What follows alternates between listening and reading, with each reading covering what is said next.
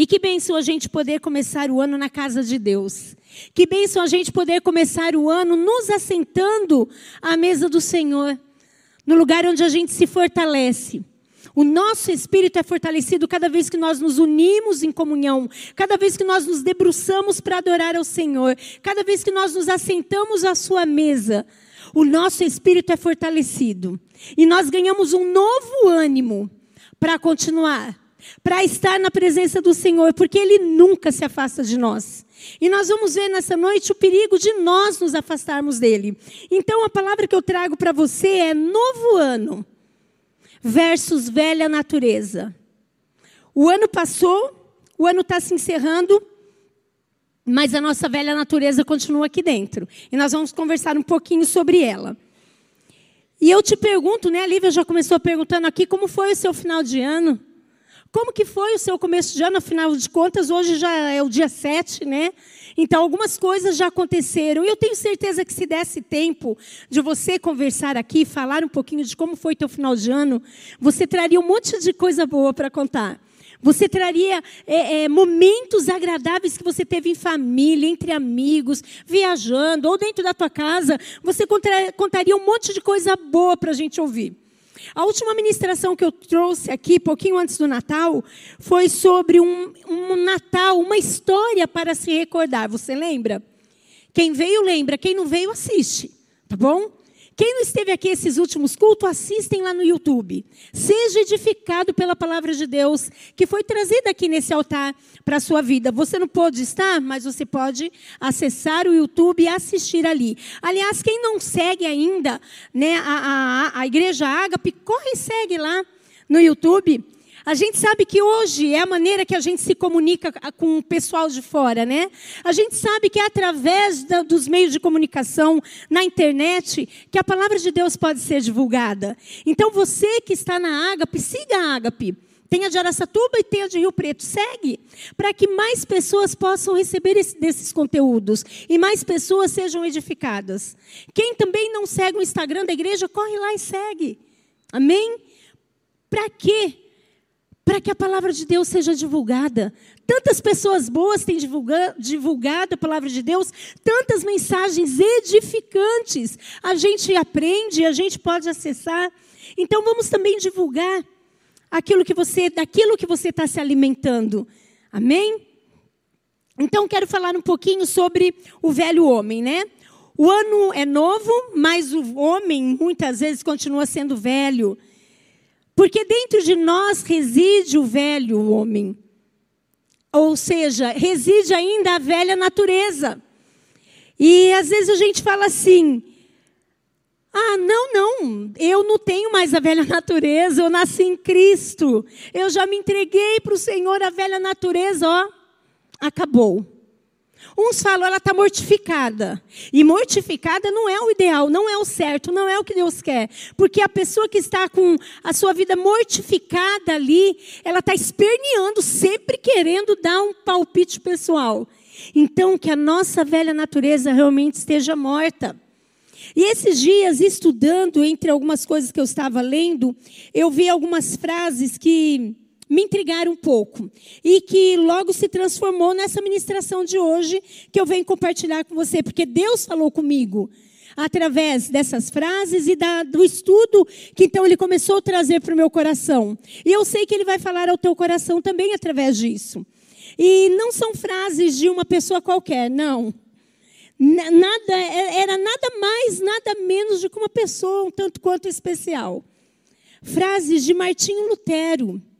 E uma das frases que eu achei muito interessante, ele diz assim: nada se esquece mais lentamente, nada se esquece mais lentamente que uma ofensa, e nada mais rápido do que um favor.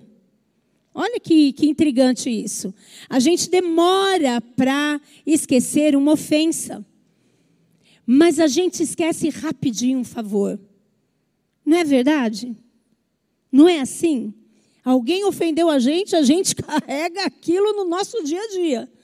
Mas alguém fez um favor, às vezes a gente fala assim, não fez mais que obrigação. E não é essa a verdade. Não é dessa maneira que deveria ser. Essa frase, então, é de Martinho Lutero. Uma outra dele também que eu achei bem interessante, ele diz assim: Pensei que o velho homem tinha morrido nas águas do batismo, mas descobri que o infeliz sabia nadar. Agora tenho que matá-lo todos os dias. E é sobre esse infeliz que eu quero conversar com você. Sobre esse que às vezes a gente pensa que morreu, mas que não morreu, está dentro da gente. E a gente já aceitou Jesus como Senhor e Salvador, mas muitas vezes a velha natureza grita, grita e quer falar mais alto. E quem foi Martinho Lutero? Eu quero só te recordar, né? Às vezes você já já sabe muito bem, mas eu quero recordar com você algumas, algumas características dele, né? É, ele foi um monge católico alemão do século XVI que, descontente com o que se ensinava acerca da salvação, desencadeou a reforma protestante na Europa. Ele era um homem extremamente fervoroso nas meditações, nos estudos e nas orações. E ele defendia basicamente que a Bíblia era a única referência para os fiéis, a nossa base né, de regra, nossa regra de fé e prática para os nossos dias até os dias de hoje. E que as pessoas, ele também defendia que as pessoas conseguiriam ser salvas sem a mediação de intermediários.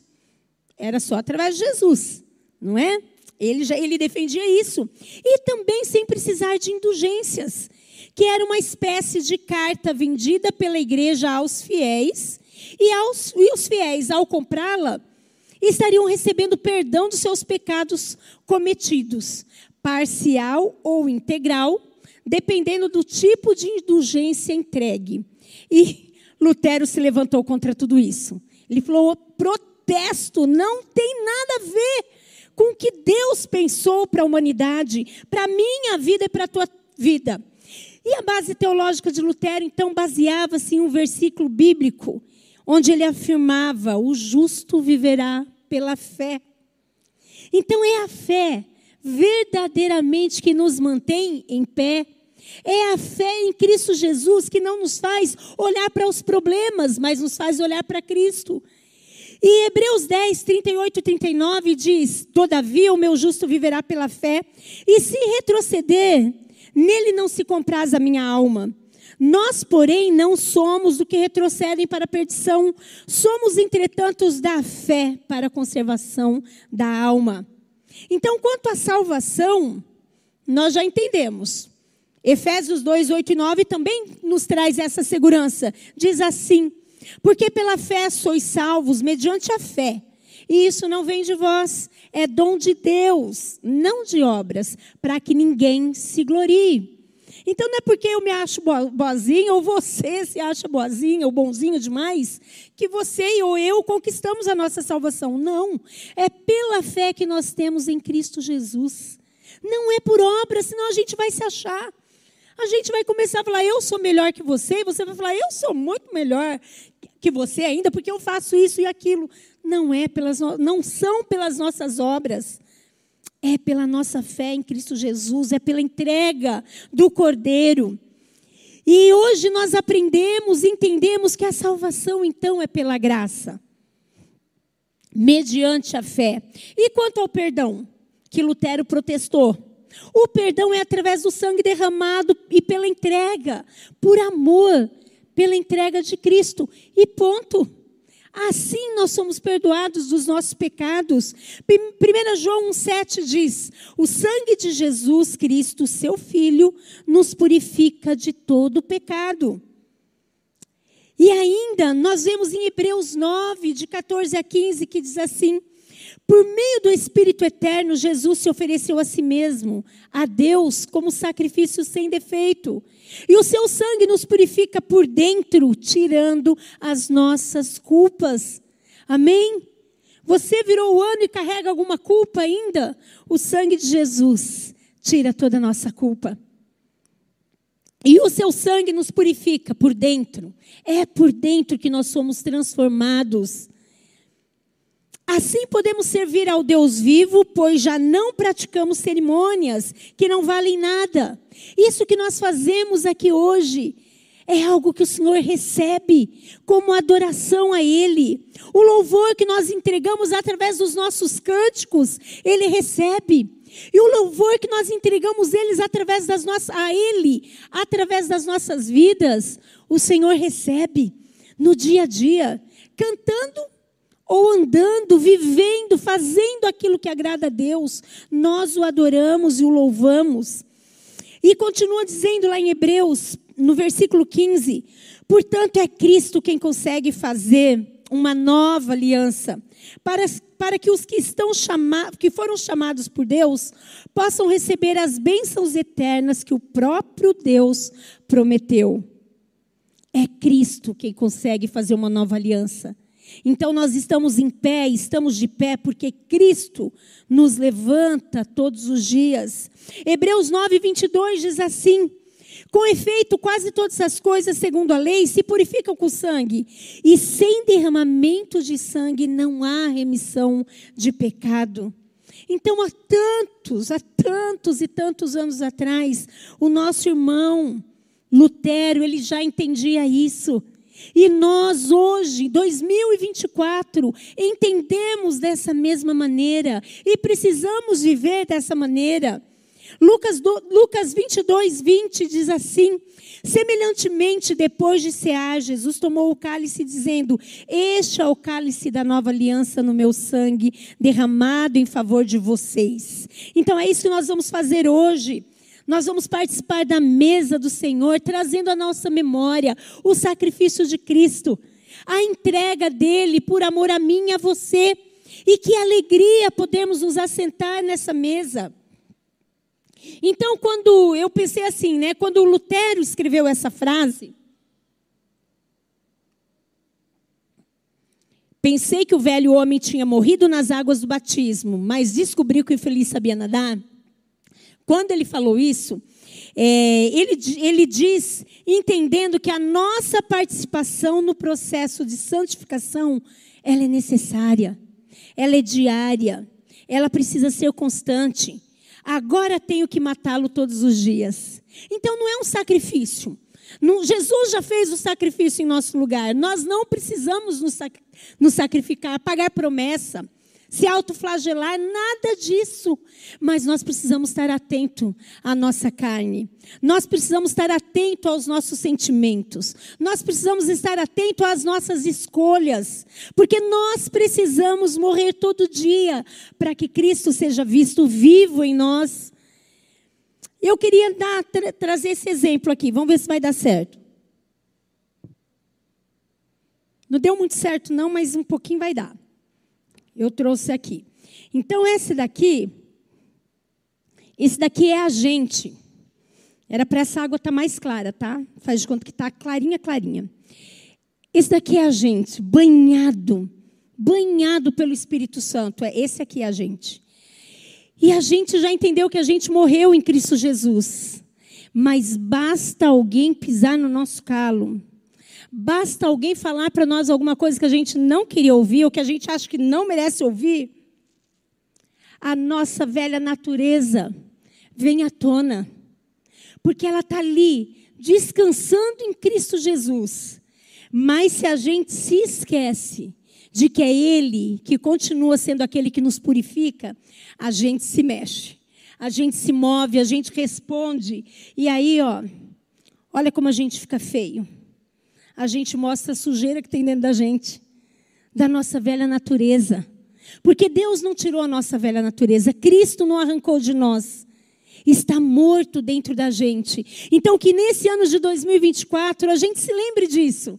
Que a nossa velha natureza continua aqui. O ano é novo, é janeiro, primeira semana do ano. Mas dentro de nós ainda vive, reside uma velha natureza que precisa ser cuidada todos os dias que precisa ser entregue na cruz todos os dias, que precisa ser entregue ao Senhor para que Ele responda por nós todos os dias. Senão a gente vai passar um ano sujo. A gente começa um ano feio, sujo.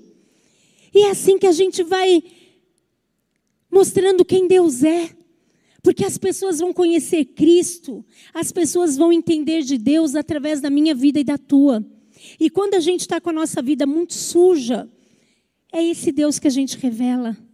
Não é o verdadeiro Deus. Porque o verdadeiro Deus é um Deus limpo, puro. E Ele quer nos santificar por dentro. Ele quer tirar a nossa culpa diariamente. Ele já fez isso na cruz. Nós precisamos entender. Nós somos coparticipantes com Ele. Nós precisamos entender e viver como quem já entendeu isso. Jesus Cristo se entregou em nosso favor e desde então nós achamos que temos a opção de recebê-lo ou não, de aceitá-lo ou não. Nós não temos essa opção. Embora muita gente, mas muita gente, pensa que tem a opção de escolher Cristo ou não. Ele já nos escolheu. E que bênção que os nossos olhos se abriram para isso. Então, que em 2024 a gente revele o Cristo que habita em nós. Um Cristo que purifica, um Cristo que sara, um Cristo que restaura as nossas vidas, que nos faz limpo. Que nesse ano que está iniciando, nós estejamos atentos a isso, para que nós não revelemos um Cristo que não é verdadeiro para que as pessoas, ao se aproximar da gente, não se afaste mais de Cristo, porque é um Cristo sujo que a gente está revelando. Não. O Cristo que habita em nós e que matou a nossa maneira pecaminosa, ele não nos matou. Ele não tirou o velho homem de nós, mas ele matou a nossa maneira de pensar pecaminosa. E com isso, nós precisamos diariamente sendo coparticipante de, com Cristo, diariamente cuidar para que nós estejamos revelando o Cristo verdadeiro.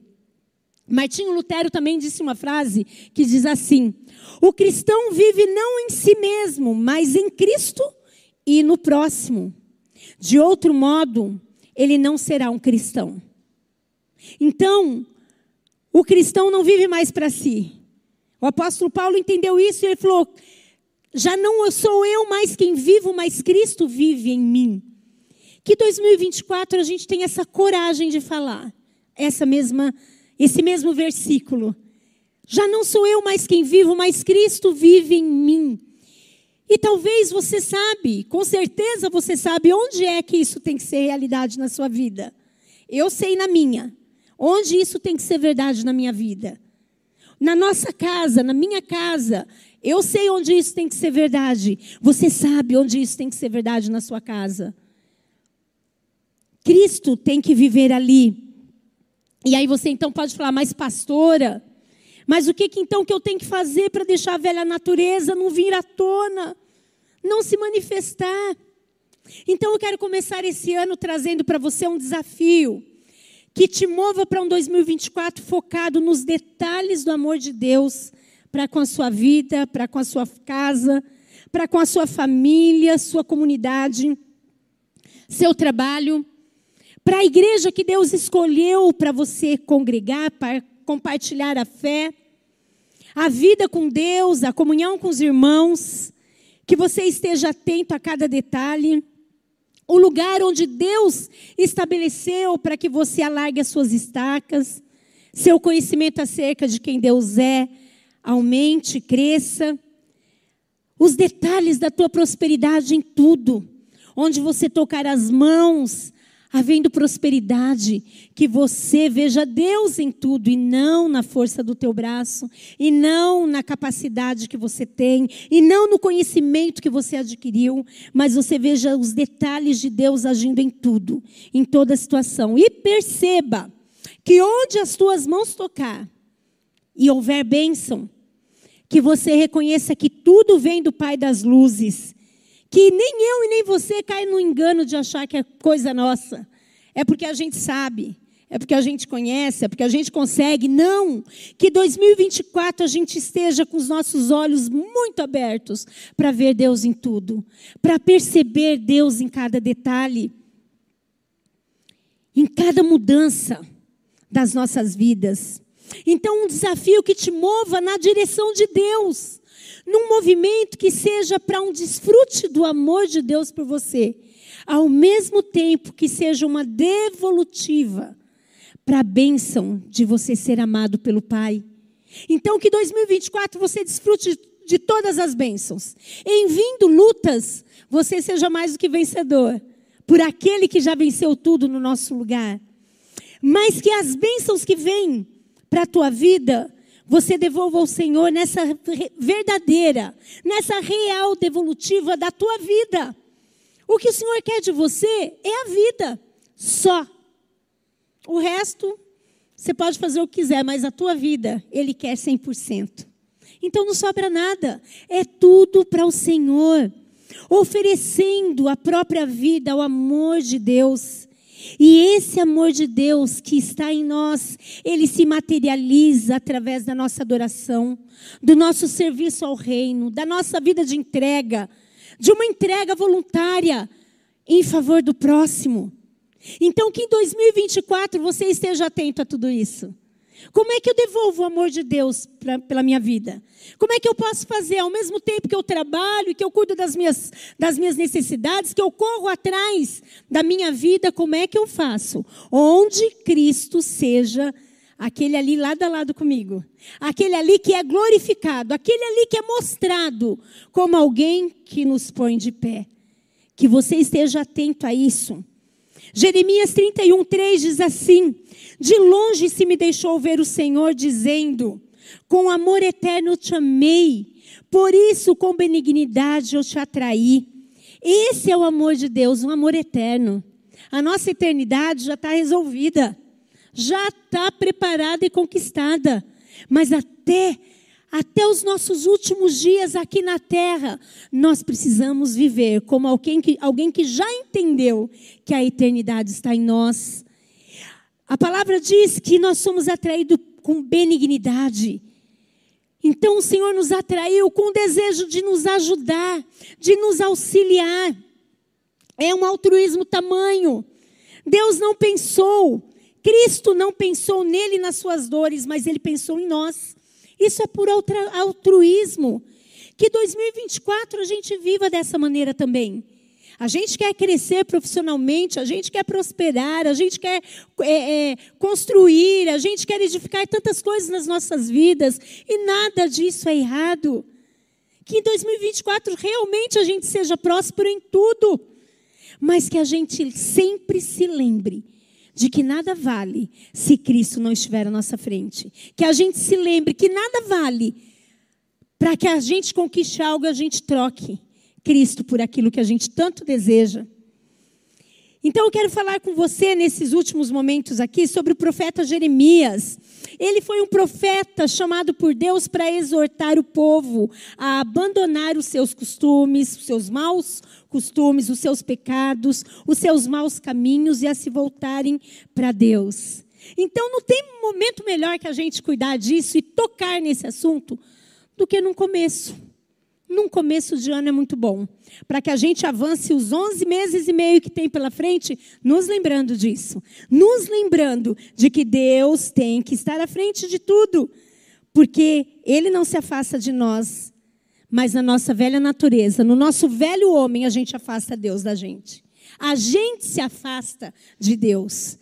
Jeremias foi um exemplo de fé, de resignação, de coragem ele foi o homem que foi levantado para exortar o povo num tempo difícil, para que o povo permanecesse firmado na verdade, no compromisso e na coragem de amar a Deus.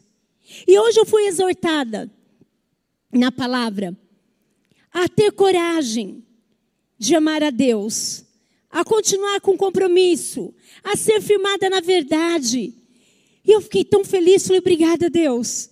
Parece que eu já sabia disso, mas que bom que o Senhor me trouxe isso à memória, porque nunca é demais saber de novo. Então, nessa noite, o que eu trago para o teu coração é isso: nunca é demais saber de novo. Então, o desafio, mais um desafio, de pôr Deus em tudo na tua frente, nesse ano de 2024, é que você permaneça firmado na verdade. Não negocie a verdade na, na tua vida, por nada para que adquira, para que seja é, é, é, colocado num lugar melhor. Não troque a verdade por nada, por nada, a verdade de Cristo na tua vida.